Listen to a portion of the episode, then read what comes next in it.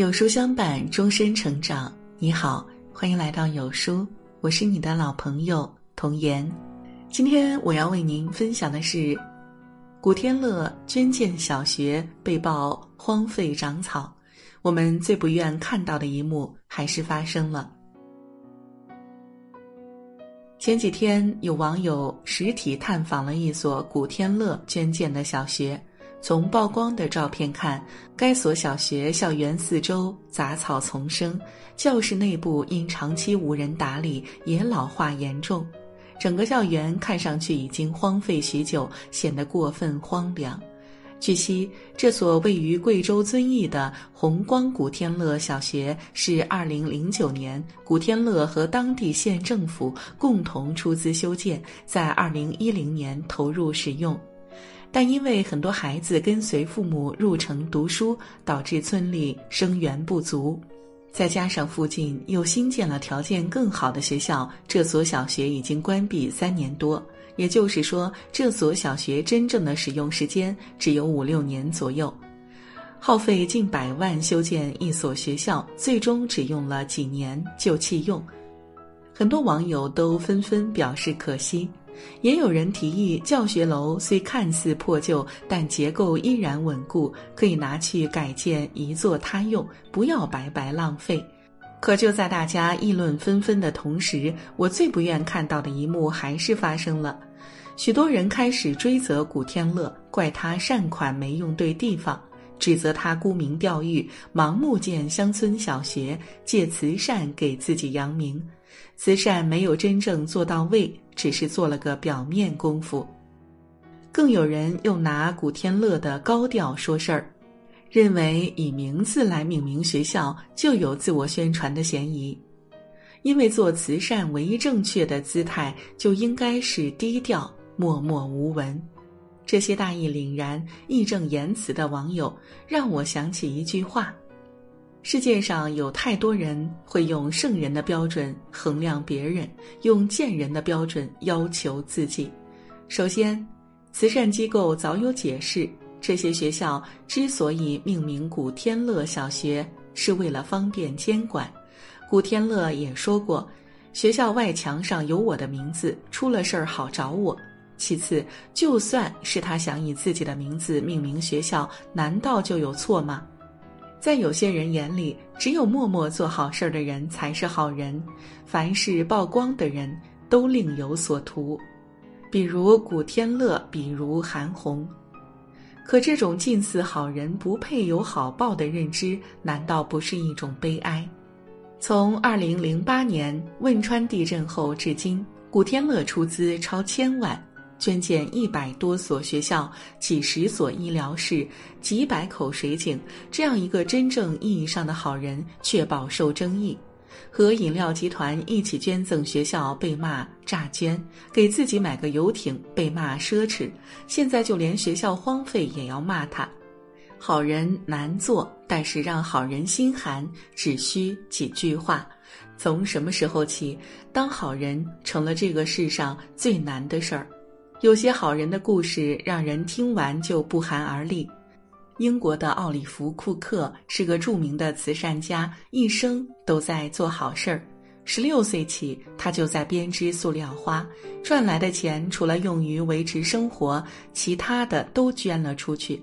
几十年间，他不间断地捐款给皇家退伍军人协会及二十几个慈善机构。哪怕退休之后，他的退休金也大部分都投入到了慈善事业中。渐渐的，奥利弗成了慈善圈名人，媒体争相报道。可老奶奶的事迹曝光后，等待他的却是噩梦。每个月，他都会收到超过两百多封的信件和电话，要求他捐款。奥利弗是个不善拒绝的人，他掏空积蓄，花光退休金，可还是没填饱那些人。接收到善款的人抱怨：“为什么这次的钱比之前的少呢？”没收到捐赠的人指责：“钱都拿不出来，还说自己是慈善家，真是伪君子。”奥利弗开始长期失眠，患上了抑郁症。他不懂，我已经付出全部，再也拿不出更多，为什么他们还是不放过我？终于，在某个寒冷的夜里，绝望的奥利弗选择从桥上一跃而下，结束自己的生命。媒体报道他用的标语是：“他被自己的善心杀死了。”前往悼念他的人也不过寥寥几人。奥利弗不是个例，还记得国内的歌手丛飞吗？为了资助贫困学生念书，他把自己的演出所得全部捐了，累计资助一百八十三名学生，捐款三百多万。可他自己却和家人挤在五十八平米的小屋内，过着一贫如洗的生活。二零零五年五月，丛飞被确诊患有胃癌，需要花费高昂的费用。那些在丛飞的帮助下已经有了高收入的人，却全体沉默。在他生病期间，没有一个接受过捐助的人来看望他，反而还有人不停催要生活费。丛飞回信说自己得了胃癌，在医院养病，暂时没有钱。竟有学生家长表示：“那你啥时候能出来挣钱？说好供我家孩子读到大学的，孩子刚刚读到初中，你就不管了？你这不是坑人吗？”惊人雷同的故事在不同国度发生，这冷漠的世界让一生都在做好事儿的他们活成了一个笑话，实在让人胆寒。当善有善报成为伪命题，冷漠必将肆虐整个社会。电影《天下无贼》里，刘德华和刘若英扮演的坏人被很多人同情，因为他们想金盆洗手，却没能全身而退。坏人做一件好事儿就能收获好感，被认为可以拯救。可我们对好人呢？从前两年雷锋被质疑这件事儿就能看出端倪。一个好人只要不够悲惨，偶尔有一个不符合想象的点，或者有一个小错误，很多人就会揪着不放，甚至质疑好人的善意不够纯粹。你有没发现，我们总是对坏人太过宽容，却又对好人求全责备？可就像奇葩说辩手梁秋阳曾说过的一段话：“好人一定不能及时行乐，好人一定不能贪图名利，好人必须纯粹，好人必须悲壮。你把道德封上了高高的神坛，代价是什么？是没有第二个人会愿意再走上去。是啊。”当善良变成别人对你吹毛求疵的弱点，试问还有谁愿意？又还有谁敢去做个好人？去年年底，广东东莞的网约车司机艾先生接到一个订单，上来四名乘客，其中包括一位小月龄婴儿。结果上车不到一分钟，婴儿就口吐白沫，直接昏迷。艾先生马上按照乘客要求修改目的地到最近的医院。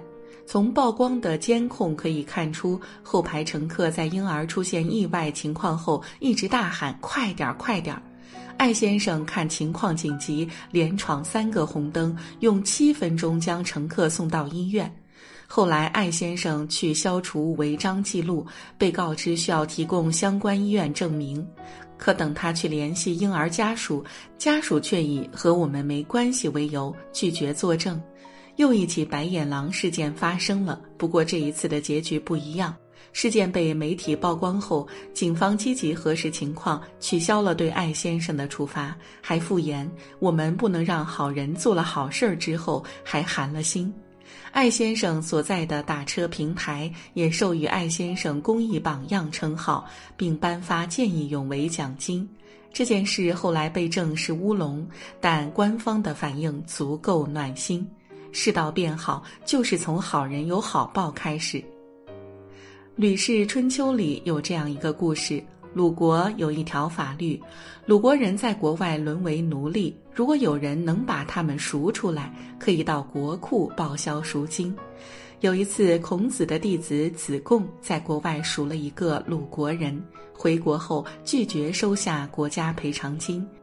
孔子知道后说：“子贡做错了，从今以后，鲁国人将不会从别国赎回奴仆了。”向国家领取补偿金不会损伤到你的品行，但不领取补偿金，鲁国就没有人再去赎回自己遇难的同胞了。子路救起一名溺水者，那人感谢他送了一头牛，子路收下了。孔子高兴地说：“鲁国人从此一定会勇于救落水者了。”拒绝奖励的子贡做错了什么？鲁国人被赎回，赎人者获得奖励，这本是一种平衡。可子贡贸然打破这种平衡，可能导致日后一旦赎人者去领赏金，就被嘲笑贪财。如此一来，救奴隶就会变成一件难事儿。赎人者要么自己蒙受损失，要么被人嘲笑。长此以往，还有谁会愿意去救人呢？